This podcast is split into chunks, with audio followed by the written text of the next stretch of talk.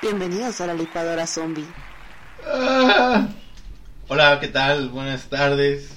Buenos días, es mi gritito zombie. Sí, ya, no, ya. lo saqué de aquí. Sí, sí. Es mi gritito zombie. Dije, Es, es- es la emoción de Exactamente. tener un nuevo día.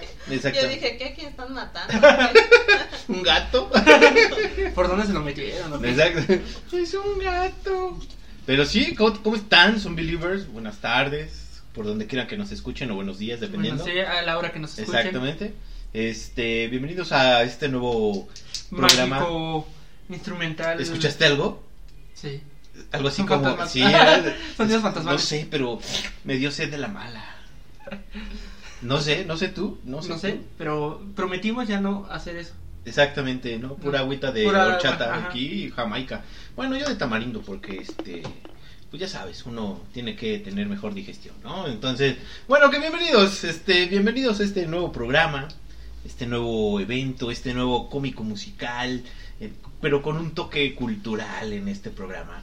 Y bueno, Tato, ah, bueno, está Tato aquí, está también Tisha, Y tú. Y, y, y yo merengues, ¿no? y tú merengue. Pero, pero, pero, pero, oye, este, siento yo que nos hace falta algo. No sé, algo de fondo. Ajá. Pues que va- vas a darle Ah, sí, la- este, sí, entonces, como les estaba diciendo, compañeros, este, bienvenidos a este nuevo podcast, a este nuevo episodio. Pero en esta ocasión, Tato, Traemos. Vamos, vamos a, a abrir una nueva serie, Sección. sección, que se va a llamar Teorías Conspiratorias. chun chun chun. Entonces, la primera teoría conspiratoria que les voy a traer es. ¿Por qué Eh. se tapó el baño? Yo no fui. No, te quiero, quiero aclarar que yo no fui. Tú el último. Ahí, ahí aplica el de. El último que entra es el Yo- más sospechoso. No, no, no, yo tengo, pues te estoy diciendo que tengo, estoy tomando mi agüita de tamarindo para Nada que. para columpiar el tamarindo. Pero, las, papas, pero las papas también, ¿no? Bueno, pero pues algo, cuerpo. exactamente, algo le tiene que dar cuerpo a todo. Pero sí, vamos a hablar de. teorías Eso, exacto. Conspiratorias. Sí, sí, sí. ¿Por qué son? Tiene droga adentro, no sé. No, esta agüita no sé qué tiene, tiene una pistolita ahí adentro. ¿Quién sabe? me dio miedo porque suena. Un dedo. Deja un dedo, que sea una rata. Pero creo que yo también tengo una. Ah, tú tal vez eh, lo, lo ponen. Ah, es el nitrógeno. Ah, claro. Ah, perdón. Es el azúcar. Es el azúcar. Es el azúcar. Sí. Bueno, nuestra primera. ¿Ustedes alguna vez han escuchado, bueno, saben que el hombre llegó a la luna? Eso es obvio. ¿Han oído la, la teoría de sí, que el hombre nunca llegó a la, a la luna y todo fue ¿Inventado? inventado en Hollywood? Eso es un mito, obvio, obvio llegó la luna. ¿Por qué, te- por qué, por qué tendrían que inventar algo así? Exacto. O sea, por, ¿Por qué? favor. Explícanos por qué. Sí. Sería muy, sería, sería muy raro, ¿no? Pero por eso, el día de hoy, nuestra teoría va a ser: ¿el hombre llegó a la luna? Sí llegó, ¿no? O Yo sea, yo también digo yo, que yo llegó. estoy, en- yo estoy en Alerta spoiler de- del programa, pero yo también digo que llegó. Ustedes van a tener su punto de vista, ¿no? Sí. Entonces, aquí buscando, con las papas y eso, ¿no? sí, buscando, buscando el, en nuestra wiki zombie, ¿no? En la Zombipedia. En la Zombipedia. En la Zombipedia y así metiéndome a la deep web y todo. Exacto. Traje, bueno, para, para, para teorizar y para entender este cómo ocurrió y por qué se, se hizo esta teoría tan famosa de que el hombre nunca llegó a la luna. Hay que, o sea, hay que ir al pasado, viajemos al pasado y digamos que todo comenzó con lo que se llamó la carrera espacial. ¿Saben qué fue la carrera espacial? Claro, pues es donde estaba Anakin Skywalker contra Sebulba. ¿Te acuerdas de esa carrera de de Star Wars Ah. episodio 1? Es una carrera espacial. bueno, Sí, pues sí, puede ser. Pero no. Esta, esta no, esta nada más fue entre Estados Unidos y la Unión Soviética. ah, esa carrera. Esa carrera. Ah, Ah, Por aquellos que eh, estén viendo, ya terminaron de ver Academia Umbrella o le, le han visto todas estas teorías de, de películas de los 60 donde estaba JFK y todo Donde eso. estaba X-Men. Ajá, Los. X-Men, donde, donde Orígenes y todo eso. Estamos hablando de esa época Exacto. donde Estados Unidos y la Unión Soviética, ahora Rusia, tenían su Pues ahí sus Ajá. piques, ¿no? a sus piques y decían que uno iba a atacar al otro y que el otro iba a atacar y que Y armas no. de destrucción masiva, pero como Rusia no tenía tanto petróleo, pues no pasó lo de Irán y todo eso. Ya saben, bueno, sí. temas más políticos que otra cosa, ¿no? Entonces, bueno, Entonces, la conquista del espacio que duró aproximadamente de 1955 a 1975 supuso el esfuerzo paralelo de ambos países de explorar el espacio exterior con satélites artificiales, de enviar humanos al espacio y a la superficie lunar. Hasta con efectos especiales el sonidito. son los asteroides. Son los asteroides. es que acá nuestro productor se, se, se duerme luego. No, no, no, no, no, para nada. Aunque el conflicto se remonta a las primeras tecnologías de cohetes y las tensiones internacionales que siguieron a la Segunda Guerra Mundial, el inicio de la carrera espacial se hizo efectivo con el lanzamiento soviético del Sputnik. Exacto. ¿Y qué significa Sputnik? Es una palabra rusa. Ah, ok, pues, pues, Kamaradinsky. Kabardisky. De el, el 4 de octubre de 1957. Oh. La carrera espacial constituyó uno de los ejes principales de rivalidad cultural y tecnológica entre la URSS y los Estados Unidos durante la Guerra Fría. ¿Han oído de la Guerra Fría? Claro, pues es donde hace frío. Yo cada vez que salgo de bañarme, pero bueno, esa es, Es otra, guerra es otra, otra guerra. Eres otro te casa de la garrita. O en la cama cuando estaba, bueno, aquellos días, esa es otra historia. Esas noches de soledad. Exactamente, esa es otra guerra fría. que te ponías un cobertor. Exactamente, y no calentaba. Bueno, sí. Entonces, pero para entender también lo de la carrera espacial, hay que entender qué fue la Guerra Fría. Pues tras la Segunda Guerra Mundial, Estados Unidos y la Unión Soviética se embarcaron en una guerra fría de espionaje y propaganda, alimentada por la explotación espacial y la tecno- tecnología de satélites en ambos frentes. El equipamiento a bordo de satélites podía espiar a otros países con cámaras de fotos y señales de radar, mientras que los logros espaciales servían de propaganda política para demostrar la capacidad científica y el potencial militar de un país. Los mismos motores cohete que podían poner en órbita un satélite o alcanzar la luna podían lanzar una bomba atómica a una ciudad enemiga, cualquiera que fuera, haciendo uso de misiles balísticos intercontinentales llamados ISBM. Gran parte del desarrollo tecnológico requerido para el viaje espacial se aplicaba tanto a los cohetes de guerra como a los misiles ISBM. Las dos superpotencias trabajaron para ganar ventaja en la investigación espacial, incrementando la capacidad de los lanzadores, naves y satélites artificiales. Entonces, por eso empezó lo de la Guerra Fría y por eso en muchos programas o películas mencionan de que según los iban a atacar con bombas nucleares y guerras todo Sí, mi novio atómico, por ejemplo, hacer Ajá, referencia. Ándale, esa película. Eh, si no la han visto, se, les, se las resumo sin albur. Este, en pocas palabras, un, un científico, un señor, tenía a su bebé, ¿no? O estaba embarazada la señora, si ya me acuerdo. Y este, y pues se meten a un búnker, ¿no? Porque, pues, Ajá, porque el papá plena- era parano- Exacto, paranoico en y les cayó, ajá, en plena- y les cayó un avión. Pero él creyó que era una bomba. que empezaba la guerra. Exactamente. Entonces, pues ya después de un rato, bueno, eso es, ¿no? Ya no me quiero adentrar tan. Véanla, está buena. Sí, esa es una. Ay, ya otra. me quedé picada. Pero notaste el sarcasmo así, Sí, como daga, como sí. cuchillos. y O sea, tú no te dediques a nada de película, chavo. O sea, Qué bien cuentas. No, sí, sí. Ah, Nuestra mejor eh, amiga y enemiga a la vez. Aquí yo estoy, yo soy la ley, dice. No, yo, déjenme a mí. Yo estoy comiéndome aquí mis manzanitas con chamoy. Y pues aquí estoy. dice. Exacto.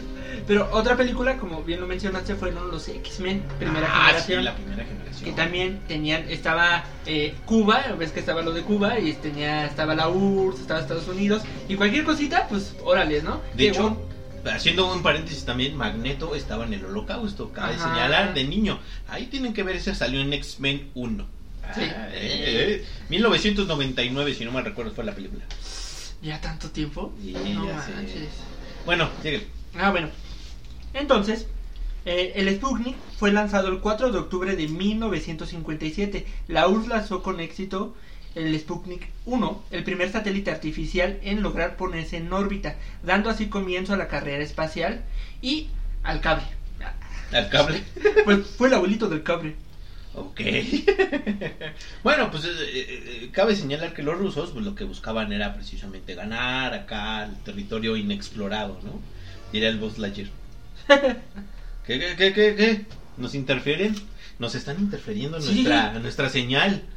Eso, eso, eso me dio miedo.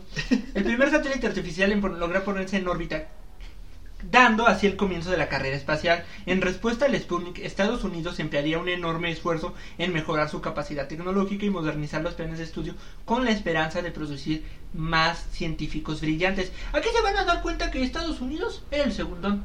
Y era, era como el hermano chiquito que quería separar a, Exactamente. a- al hermano mayor, pero nomás no podía. Exacto, pero, pero, pero, no sé si tengas ese dato, pero es donde empezaron a decir, el, el JF Kennedy exactamente empezó a decir, a ver chavos, tenemos que ser los primeros en todo. Ajá, ajá.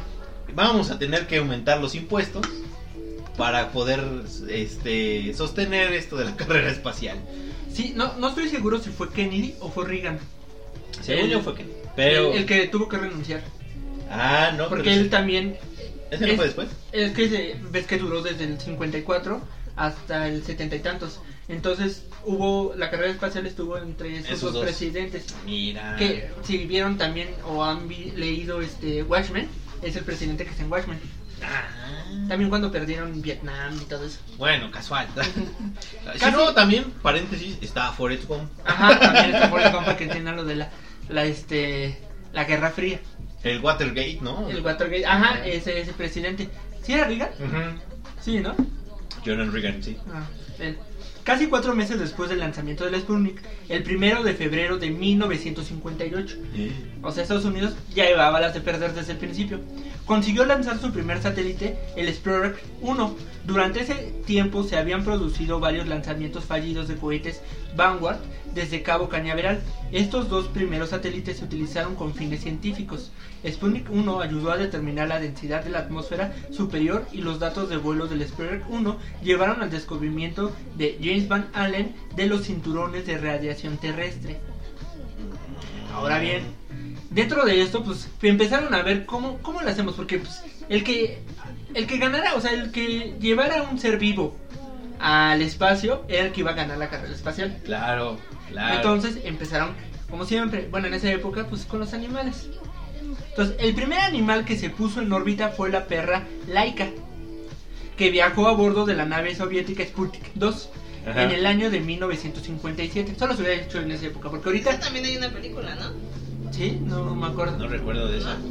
Porque ahí, ahí eh, en Guardianes de la Galaxia está Cosmo, que según es un perro también que fue enviado a, ¿Al espacio? al espacio y, vio- ajá, tuvo radiación y por eso ya es más inteligente ya ves. No, no, no.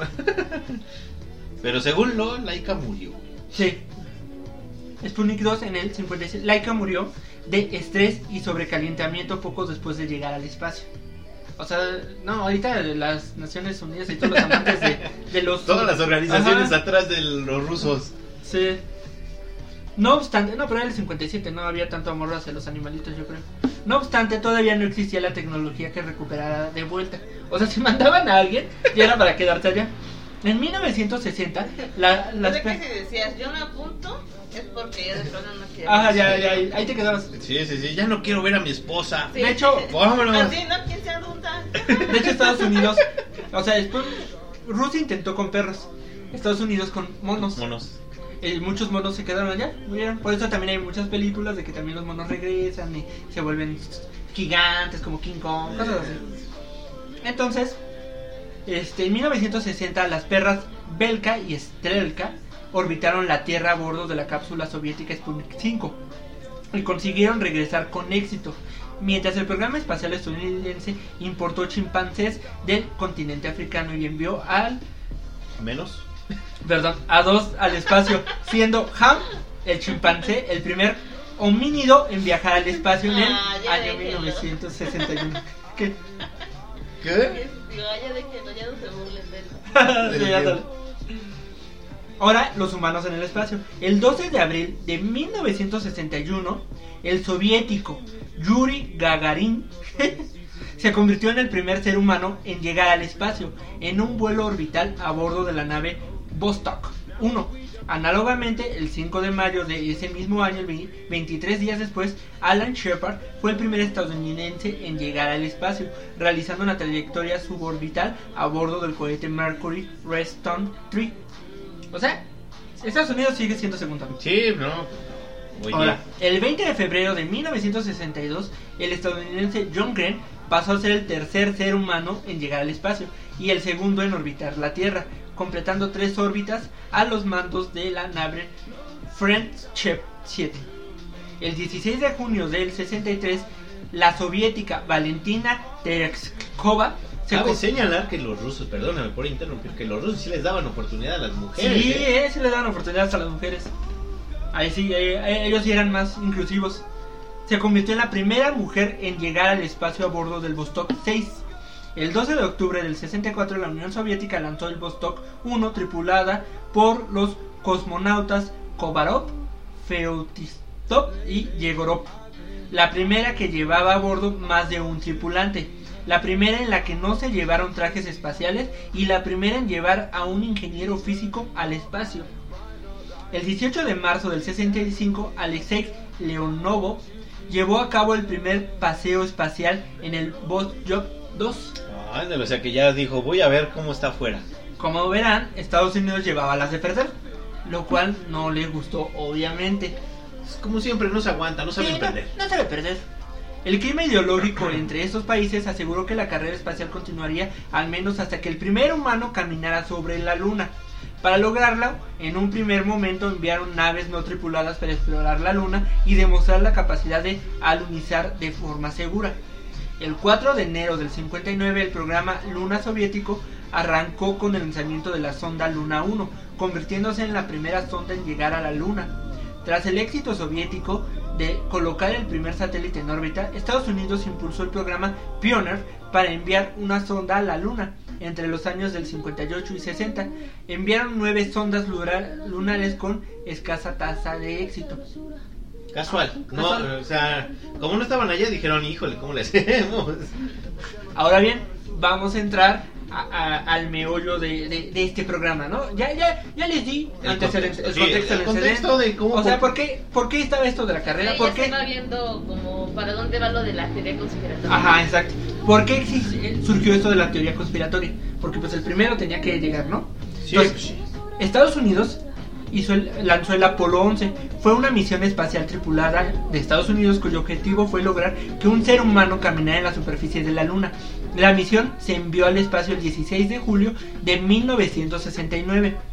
Llegó a la superficie de la Luna el 20 de julio de ese mismo año y al día siguiente logró que dos astronautas, Armstrong y Aldrin, caminaran sobre la superficie lunar. La tripulación del Apolo 11 estaba compuesta por el comandante de la misión Neil Armstrong, de 38 años, Edwin Ed Aldrin Jr., de 39 años, y el piloto del LEM, apodado Buzz, y, y Michael Collins, de 38 años, y piloto del módulo de mando. La denominación de las naves privilegió el co- al- del comandante fue Eagle para el módulo lunar y Columbia para el módulo de mando. Ok, ok. El comandante Armstrong fue el primer ser humano que pisó la superficie del satélite terrestre. ¿Cómo? A ver, ¿cuál es la frase? Este, este, al ver, infinito y más allá. Por ahí, por ahí va a sacar. Eh, no sé. ¿No sabes la ¿No vas a frase? pisar la luna? Ajá, no, ¿qué, qué fue lo que dijo Armstrong la- cuando... Ya llegué. Clásico, clásico del cine. mexicana. Sí, de, ya llegué. Pero no. ¿No, ¿No se acuerda? Sí, Este esto es un gran- pequeño paso para el. No, esto es un pequeño salto para la. No, es un, es un Es pequeño un- paso para un hombre, pero un gran... Gran Salto para la humanidad. ¿no? Algo así. Se quiso batallar, dijo. Ah. Mira, mamá, aquí estoy. Yo creo todo, todo el viaje se la puso. ¿Qué voy a decir? No manches. Exactamente. Yo creo que ahí Pues hicieron es que volados. Sí, yo creo que tienes que, o sea, ya para ese momento tienes que hacer como decir algo muy. Sí, porque... pues, Tienen que marcar, es ¿no? histórico. Aparte fue ¿verdad? televisado. Es como dices, si no llegas y así de ya llegué. ah, bueno. Ay, miren. Polvo. Ay, esta luna está bien polvosa. O, o- o ya se me habían dormido las piernas. Bendito, ¿dónde está el baño? Ya me dolía el coxis. Algo así, ¿no? Hay muchas frases, hay, muchas sí, frases. posibles. Él, él, él pensó una buena. El 21 de julio del 69 a las 2.56 hora internacional. Al sur. Ah. Y como la hora internacional.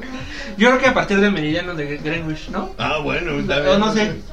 No, no, no, no sé cuál sea la A ver, yo tengo un. UTS. Yo tengo un reloj inteligente. Voy a ver si dice eh, horario internacional. A esa hora, sí, o sea, ya dependiendo del punto del planeta, quién sabe cuál sea. Al sur del mar de la tranquilidad, Mar Tranquilities, seis horas y media después de haber alunizado el alunizaje, se retransmitió a todo el planeta desde las instalaciones del Observatorio Parker en Australia.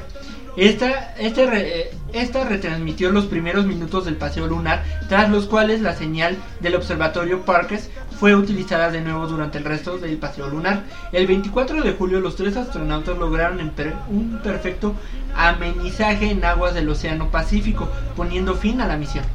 Ok, entonces en pocas palabras se tardaron, fueron cuatro en ir, cuatro en regresar, entonces ocho días, una semanita. ¿Meses? Sí, no, no, ah, Sí, no envías. es a la luna. Ah, ching. Ay, no, pues sí, ya, ve, ya, ya, me es que... tú dijiste, ya me eché un viaje aquí a Pues Acapulco, sí, pues de aquí a. Tijuana, yo O sea, eh, no, no, no es ir a Acapulco. Mira, se fue del 16 de julio 16. y llegaron el 20 de julio. ¿Qué hubo? Ah, sí, Cuatro sí. días. Llegó a la superficie de la luna el 20 de julio de ese mismo año. Ah, mira. sí. Y para que veas que sí te pongo atención. No, No, no, no, quería ver si estaban vivos, si No, estaban no sé. atentos. Ahora bien, vamos con la teoría. O sea, ni el que lo está leyendo. Es la que yo teoría- también lo estoy leyendo desde que... Las teorías de la conspiración del alunizaje del programa Apolo sostienen que los alunin... A ver, vamos haciendo... Ahorita voy a empezar por la teoría. ¿Ustedes qué han escuchado? ¿Cuáles son los argumentos que dice la gente de por qué no llegamos a la luna? Primero, la bandera ondeando. Ajá. Ese es uno. Ok.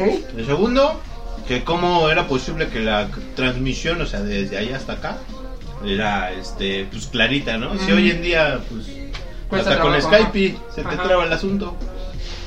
¿Tú Este. alguna que...? La misma, yo más lo de la bandera. Ok. Entonces, sostiene que el programa Apolo entre el 69 y 72 jamás ocurrieron, sino que fueron falsificados por la NASA por, do- por orden del gobierno de Estados Unidos, en el marco de la carrera espacial que tuvo lugar entre el país de la Unión Soviética de la década de los 50 y 60, durante la Guerra Fría. Desde antes de la conclusión del programa Apolo en el 72, hay quienes han cuestionado los alunizajes, afirmando que fueron simulados de una u otra manera por la NASA y supuestamente con el consentimiento y con la participación activa de otros individuos o organizaciones. Los conspiracionistas han alegado el siguiente motivo. En la carrera espacial entre soviéticos y estadounidenses, los primeros lanzaron el primer satélite artificial de la historia, el Sputnik enviaron al primer cosmo- cosmonauta, Yuri, y realizaron el primer paseo espacial, Alexei. Los norteamericanos falsificaron el al- alunizaje del Apolo 11 en el verano del 69 y de las siguientes misiones Apolo, con unas filmaciones realizadas en la Tierra, enviando así un mayor, eh, ama- mayor humillación para Estados Unidos. Para evitar, perdón, una mayor humillación para Estados Unidos. Mm. Las controversias de Es que bueno, dichas- ahí lo que podría ser, perdón la interrupción, Ujú, es que justo es eso, ¿no? O sea, si los otros ya llevaban un avance tan significativo y nada, de repente en un ratito los otros dijeron, Ujú. ah, ya, Sí, pues es que no, están súper atrasados, no, no, no logran, por eso mucha gente dice que ahí está muy raro, ¿no? Es, es así como vas reprobando todo el semestre y en el último examen pasas, algo pasó, ¿no? Hay milagros, Yo hay milagros. viene la venganza con la, la vacuna del COVID. Ándale. Ah, ándale, ándale. Ver Ah, pues también Rusia la tiene primero, ¿no? Sí, pues se le, le pusieron Sputnik, pero no sé qué número. Ah, ¿sí? Ajá. Ah, mira. Ah, ándale, pero así como Ahí una patada en los para que veas. Ahí pa- está, para que veas. Les ganamos. Entonces, ah, filmaciones realizadas en la Tierra, enviándose un mayor. Eso ya, las controversias de dichas fotografías o filmaciones, porque. ¿Por qué? Ahí están. ¿Por qué ondea la bandera estadounidense si no hay viento en la luna? ¿Por qué no aparecen estrellas en ninguna de las fotos? El ángulo y el color de la sombra sugiere el, el uso de luz artificial y por qué aparece la letra C sobre una roca. Hay quienes creen que todo fue un montaje del gobierno de Estados Unidos grabado en un desierto de Nevada por el famoso director de cine Stanley Kubrick, entre otras cosas. Yo digo que no. Se cree que el 10%, pero yo también, pero ven, somos el 10, somos, bueno, Tan solo se cree que el 10% de la población norteamericana sostiene la versión del, del fraude, mientras uno se aleja de Estados Unidos, ese porcentaje aumenta. En Europa es el 20%. Mientras que en Rusia, No, la, mitad de la, ajá, la mitad de la población sostiene que nunca el hombre llegó a la luna. Ahora vamos a ver quiénes fueron las personas que dijeron esas cosas. Pero a ver, yo tengo otra. Acaba de, no sé si fue el año pasado o el antepasado, que China mandó su sonda allá a la luna. Ujú, ujú. Todo, bueno, yo en lo personal, todo el tiempo creí que era plateada, Ujú, ujú. grisácea. Pero ahora resulta que no, que es tierrosa. O sea, cafecita.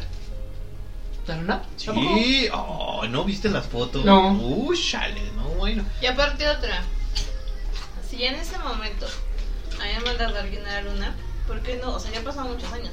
Porque no han vuelto a mandar. a Ajá. mandar. O sea, Sí, no es es tan otra. fácil, ¿no? Ajá. Bueno, y más ellos, si lo hicieron tan rápido, de repente dices, ¿por qué no han vuelto a mandar a lo que dicen, también es otra teoría, exacto. Todo eso. Aparte también las personas que empezaron a decir estas cosas, pues eran los 60, 70, 80.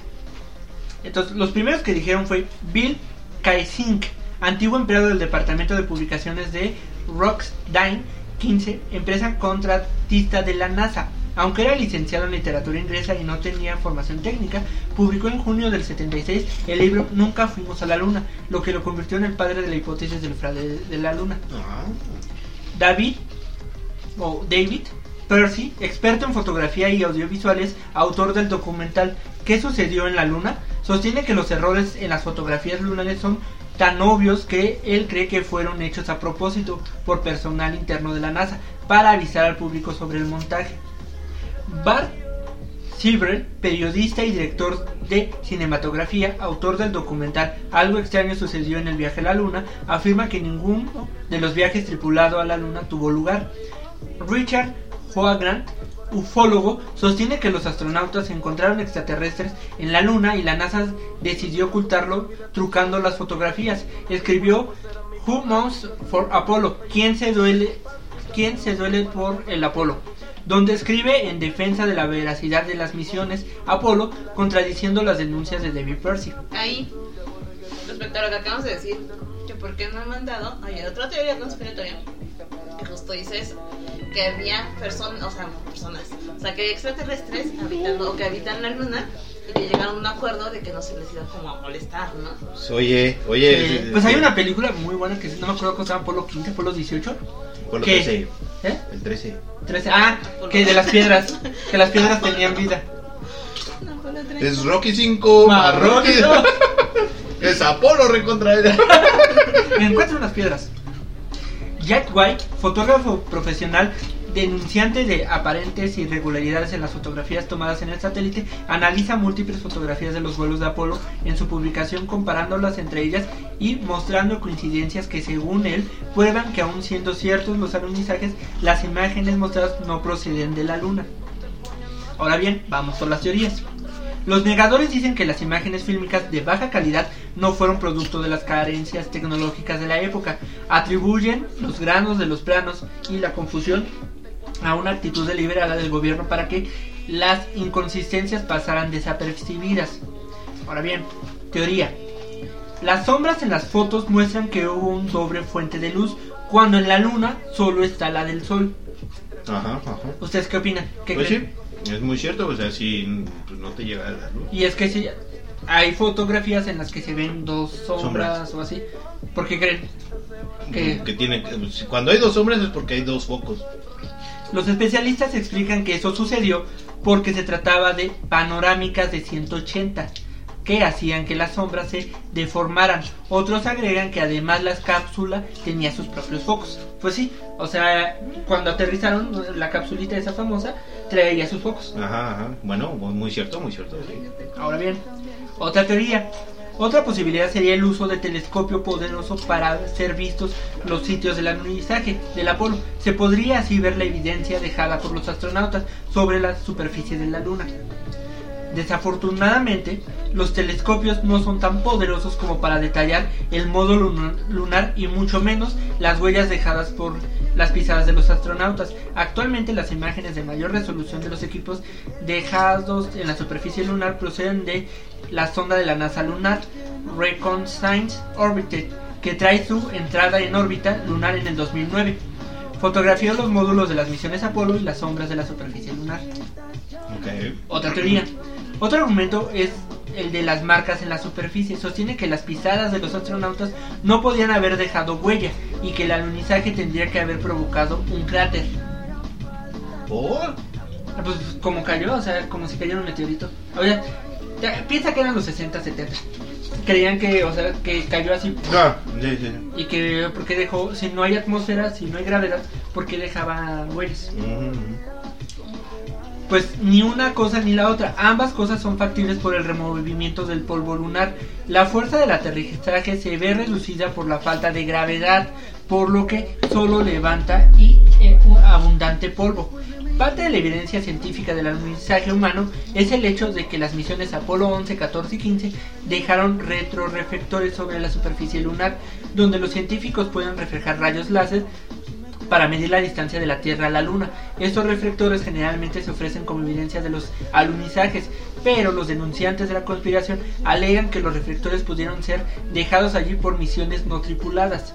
La misión rusa Nojot primero, por ejemplo, dejó un espejo francés sobre la superficie de la Luna. El punto principal es que los restos mecánicos no se pueden usar estrictamente como evidencia de alunizaje humano.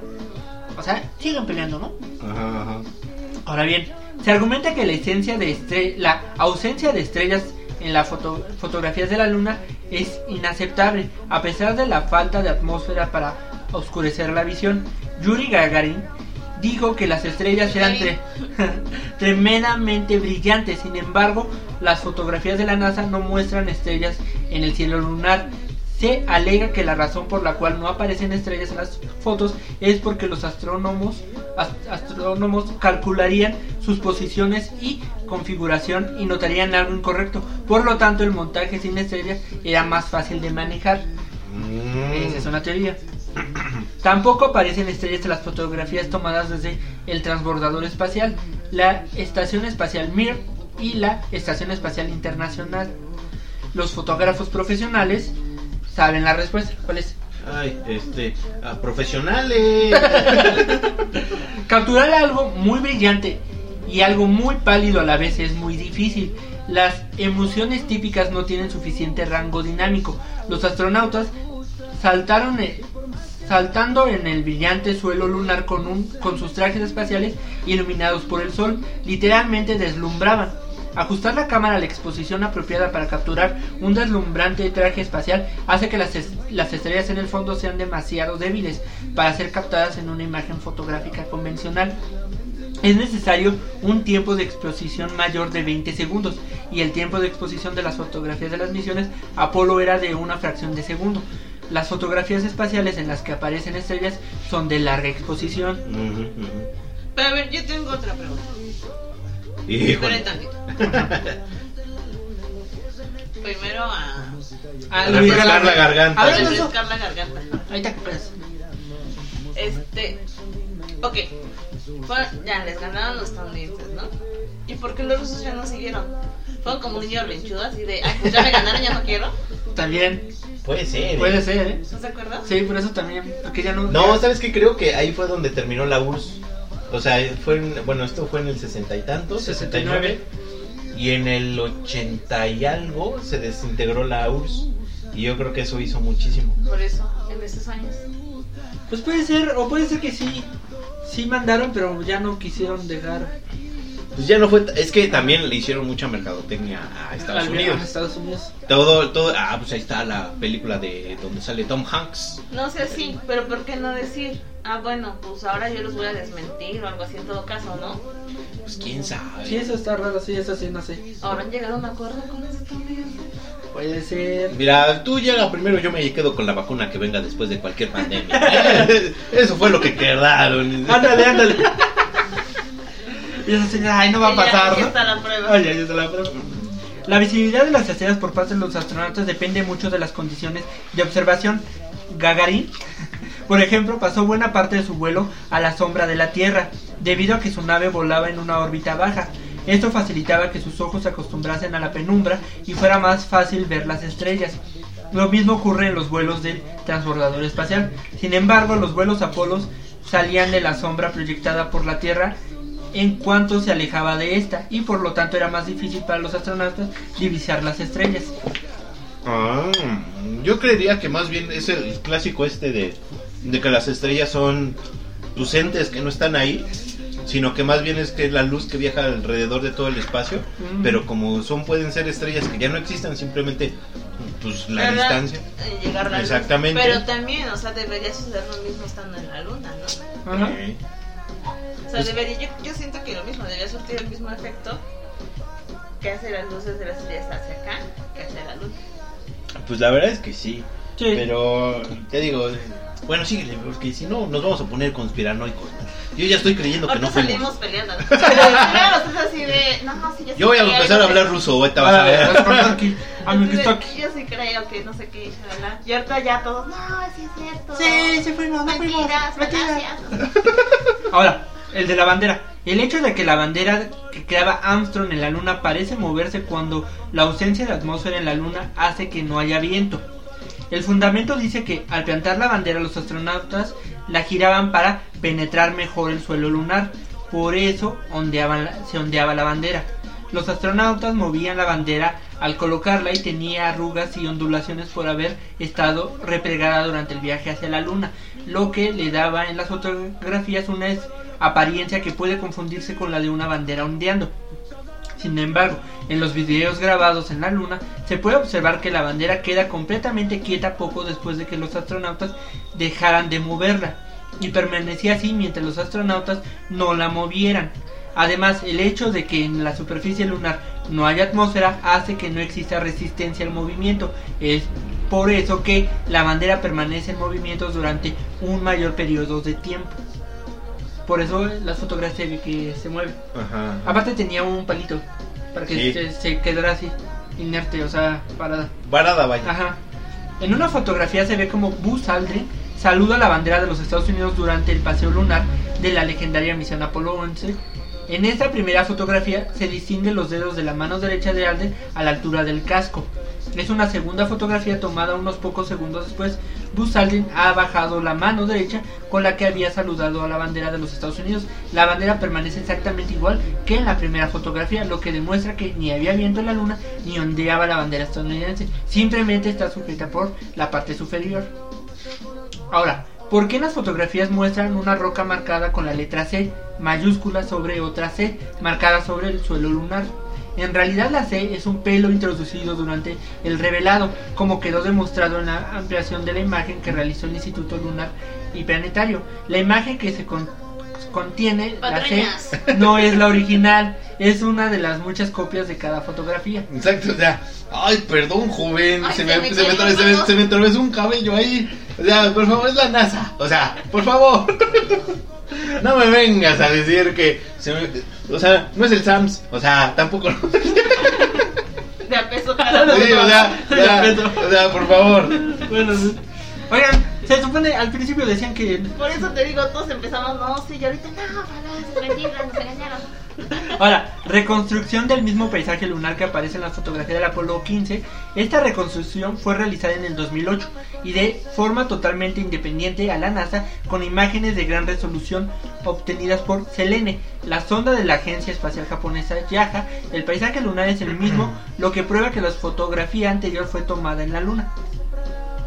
Ahora dos. Em, lugar de aterrizaje de la misión Apolo 15 desde la altura de 25 kilómetros. El Lunar Roving Vehicle LRV o Vehículo Explorador Lunar aparece a la derecha y la plataforma de descenso del módulo lunar aparece en el centro. La imagen fue tomada por la sonda espacial lunar lanzada en junio de 2009, es decir, 38 años después del aterrizaje de la misión de Apolo. Los astronautas de las misiones Apolo trajeron asimismo unos 382 kilogramos gramos de rocas lunares que han sido utilizadas por geólogos de decenas de instituciones científicas para avanzar en el conocimiento de la geología de la Luna. Algunas de las características de estas rocas no pueden ser reproducidas a partir de rocas terrestres, como alegan los denunciantes de la conspiración. Las rocas lunares carecen de agua, al contrario que las terrestres. Su superficie está literalmente bombardeada por la acción de pequeños micrometeoritos a lo largo de millones de años y contienen isótopos de algunos elementos que proporciones diferentes a los de la Tierra. Asimismo, las rocas lunares traídas por los vuelos Apolo tienen las mismas características que las muestras recogidas por las ondas lunares automáticas de la URSS. A ver, entonces, ¿todas las piedras tienen agua? Aquí en la Tierra. Por eso, ¿todas? Sí. Sí. Ahorita voy a conseguir una y vas a ver aquí. Es un mineral. Hazme el favor. En poquito mayor pre- po- po- proporción, pero sí tienen un poco de, de agua. Mm. Bueno, Ahora- ahorita que ha llovido, pues sí. Eso sí.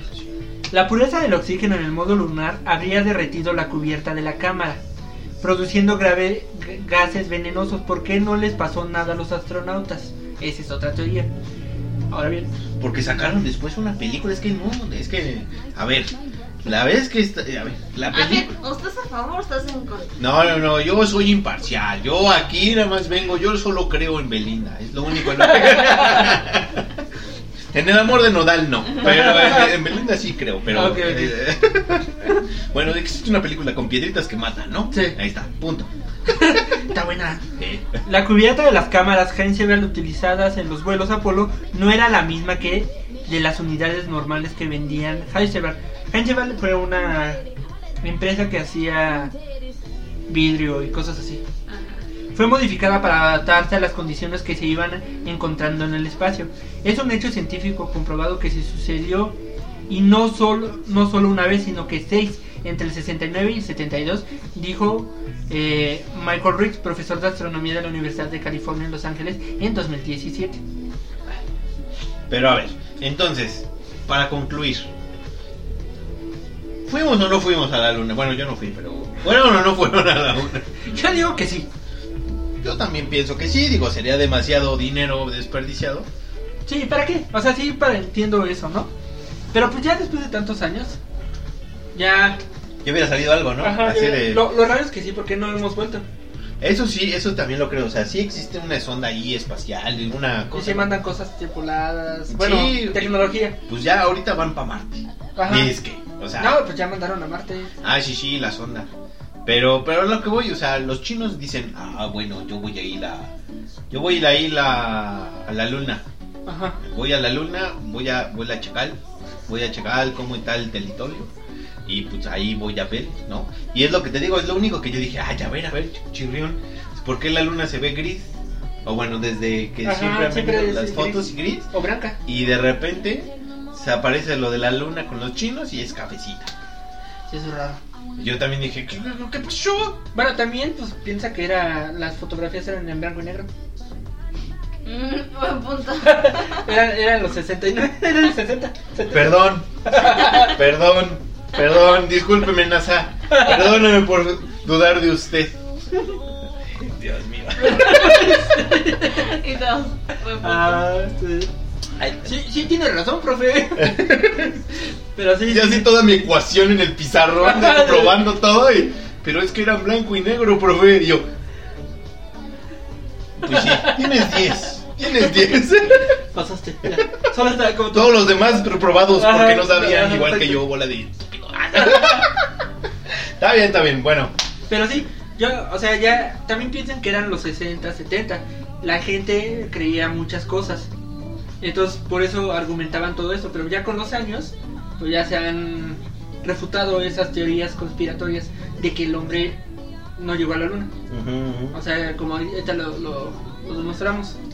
Pero pues yo digo que sí, ¿no? ¿Para qué mentir? Y bueno, si mintieras en esa época, ¿por qué después no volver? Ya mandar a alguien y... ¿por qué no ya hacerlo formal? Ajá, ¿no? sí. Eh, Ay, volvimos 10 años después. Ajá, cosas así. ¿No? Eso es lo único raro. Exacto. Se está Casual. ahorita, ¿no? Ajá. Como dices, si llaman para Marte, ¿por qué no? O ya hay vuelos comerciales que te llevan, ¿no? Ahorita apenas. Y si nomás echaron cuatro días, pues ¿qué, qué les cuesta, no? Pues sí. Se me hace raro, yo les digo que fue más tiempo. Pero puede ser cuatro días. Es lo que yo a ver, son 8 días, o sea, 8 días ir y venir, ¿eh? Es Ajá. como unas vacaciones, dijeron. Pero bueno, hasta aquí vamos a dejar este programa acerca de las conspiraciones. Nuestro primer programa de conspiraciones. Exactamente, y vamos a ver más. Chan, chan, chan. Cada uno más emocionante. Cada uno más emocionante, exacto. Pero bueno, yo me despido de ustedes. Yo soy Tavo. Yo soy Tato. Y yo soy Tisha. Nos escuchamos la siguiente. Bye.